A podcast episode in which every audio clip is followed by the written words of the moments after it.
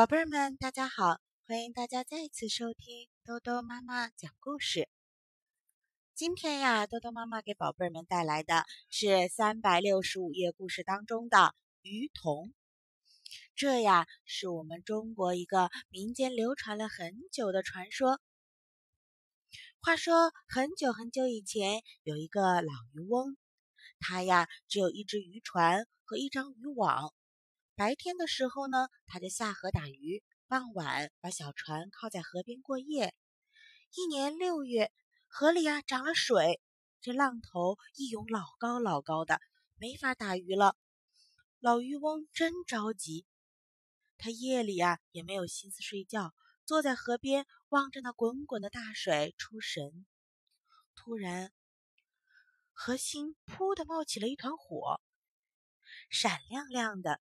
一直到天快亮的时候才熄灭，这是什么呢？老渔翁也很纳闷儿。到了夜里啊，那团火又起来了，老渔翁就带了他的网，开了船，朝那团火划过去了。船刚划出去，就被浪头打得东摇西晃的。老渔翁稳住劲儿，一直向着那团火划去，看看够着了。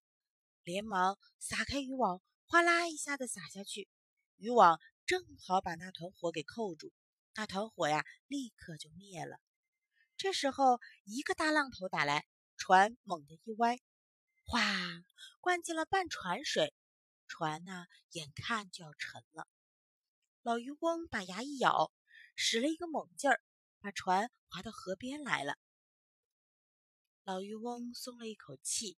赶紧把船拴好了，舀掉船里的水，慢慢的把渔网拉了上来。这是扣住一个什么东西啊？原来呀，是一个白玉的鱼盆。这鱼盆盆底儿刻着一对小金鱼，四周是清水的波纹。一根腕子从金鱼身边伸向盆边，两片大大的绿荷叶托着一朵粉红的荷花。荷花上坐着一个小鱼童，穿着红袄绿裤，光着脚丫，怀里抱着一根钓鱼竿。老渔翁借着月光左看右看，乐得哈哈大笑起来。于是这天夜里，老渔翁就把鱼盆藏在了河坡边上的草丛里，打了个哈欠就睡觉了。睡到半夜的时候，他被一个响声给惊醒了。睁眼睛一看呀，那个鱼盆呼呼的冒起金光来了。金光一冒，那荷花就活了，越长越高；那鱼桶也活了，越长越大，还嘴儿一咧，笑嘻嘻的对着鱼盆唱起歌来：“鱼盆鱼盆摇摇，清水清水飘飘。”那鱼盆就自己摇晃起来，飘起汪汪的清水。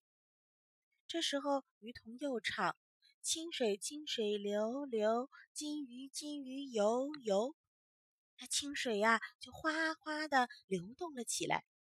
一对小金鱼哗啦哗啦的游得真欢。于是，这鱼童又唱：“金鱼金鱼跳跳，清水清水冒冒。”这时候，一对小金鱼一跳有尺把高，清水哗哗的往上冒。接着，鱼童就把他的鱼竿一抖，钓起了一条小金鱼，又把鱼竿一扬，那条金鱼猛地落下来，掉在鱼盆里，哗的一声溅出一片金色的水珠，洒到鱼盆四周的草丛上。鱼童钓了这条，又钓那条，玩了个够，这才把鱼竿往怀里一抱。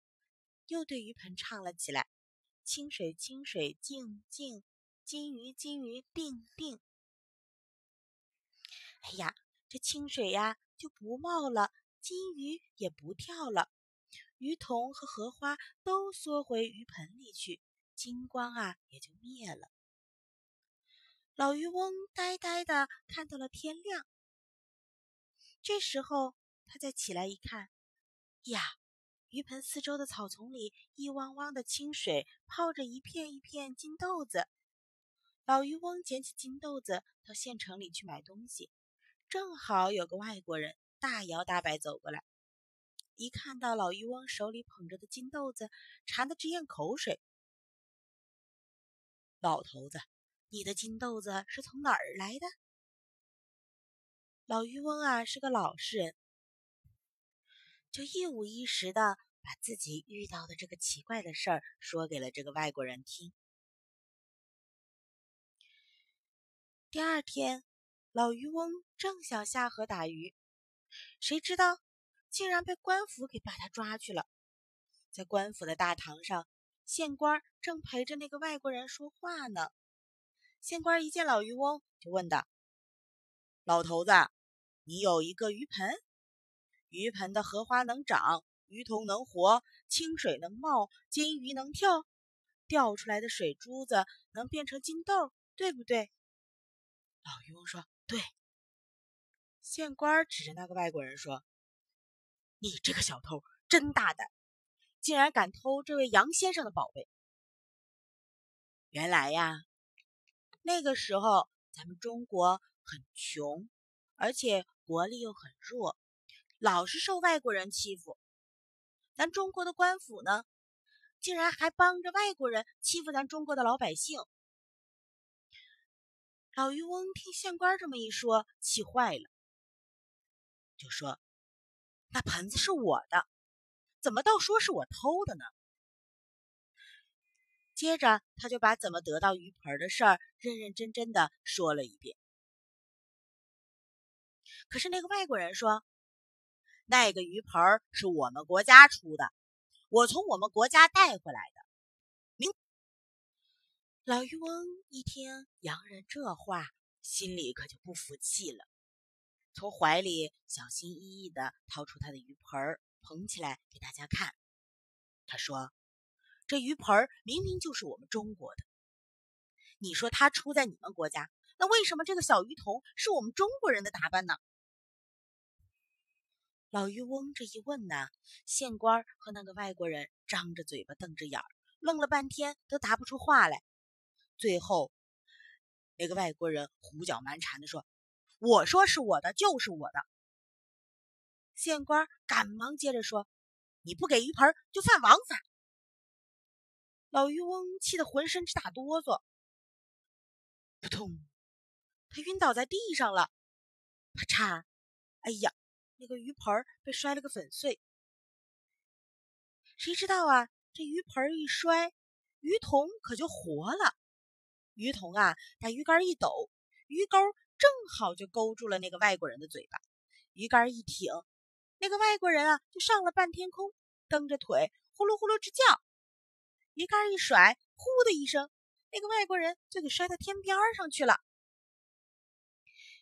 县官啊，以为于童接下来就要勾他了，赶紧顺着椅子往下一滑，翻翻白眼儿，哟，他竟然被吓死了。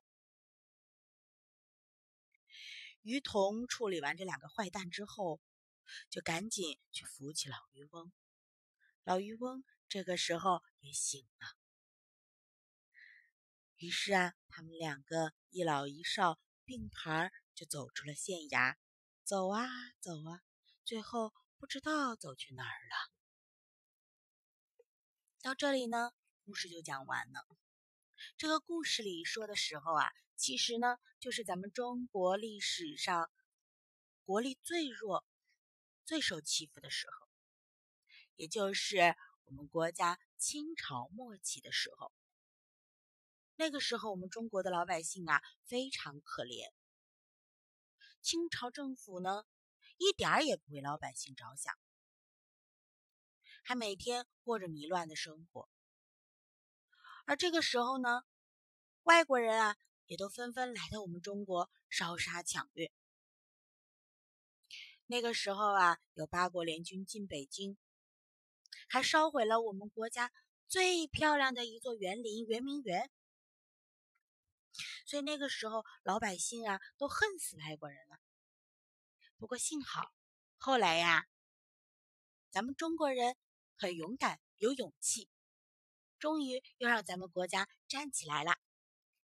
所以呢，现在那些外国人啊，不敢再欺负咱们了，反而呢还很尊敬咱们。